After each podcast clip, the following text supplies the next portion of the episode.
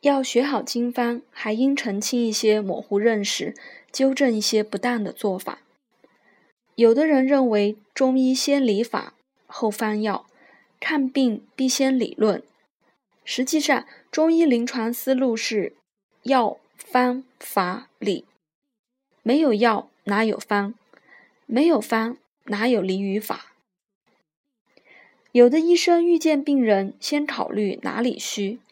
医者虚名邪之所凑，其气必虚，虚处受邪，其病则实。中医本不求每症必有脉舌相应，临床诊断时，黄芪症可以不看脉，附子症可以不看舌，但必看脉。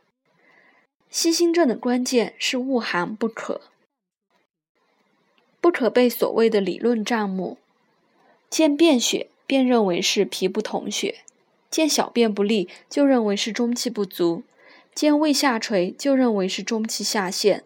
见久病便谓虚，见高血压便谓肝阳亢，见冠心病便谓瘀。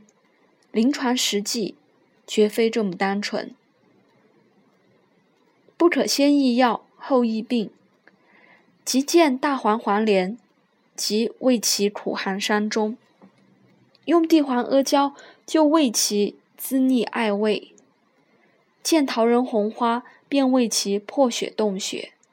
见柴胡葛根，又为其结肝阴、伤胃之；见人参黄芪，又为固表艾邪；见麻黄桂枝，为其辛温动血。若如此畏手畏脚，那还能开什么方？只能是诸竹茹、丝瓜络、百合、代代花、白扁豆之类性平之品罢了。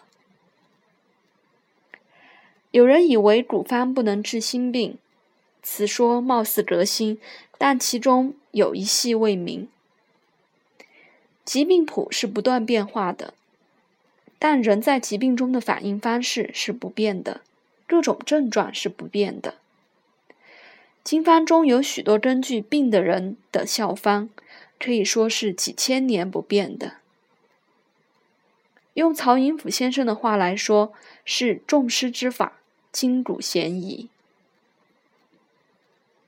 有人说经方难学，其实使用经方并不难。清代医学家柯运伯说过：“仲景之道，治平之易；仲景之门，人人可入。”《伤寒论·金匮要略》中的方正论述简洁实在，无空泛之谈。只要认真研读，反复对比。多向老中医学习讨教，多与同行交流，并在临床上反复运用，自然可以达到左右逢源的程度。曹寅甫先生是自学中医的，他对经方的推崇就来自临床的大胆实践。他用大承气汤治疗邻居老妪便秘腹胀巨按而脉实者，用大剂量附子理中。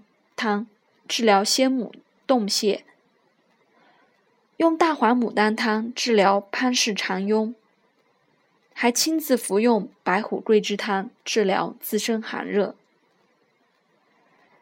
他在临床上反复验证经方疗效，逐渐对经方运用的十分娴熟，并屡起成格。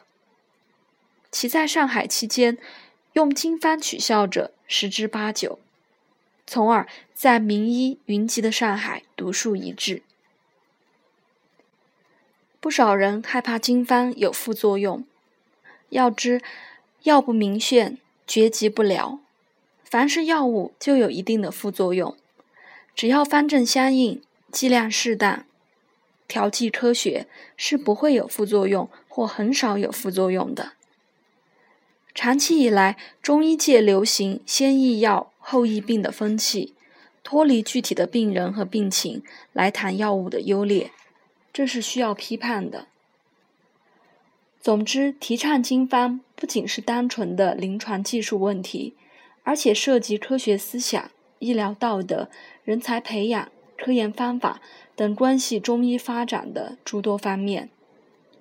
只有正确全面的认识经方，才能充分认识经方派的历史功绩，充分认识提倡经方的现实意义。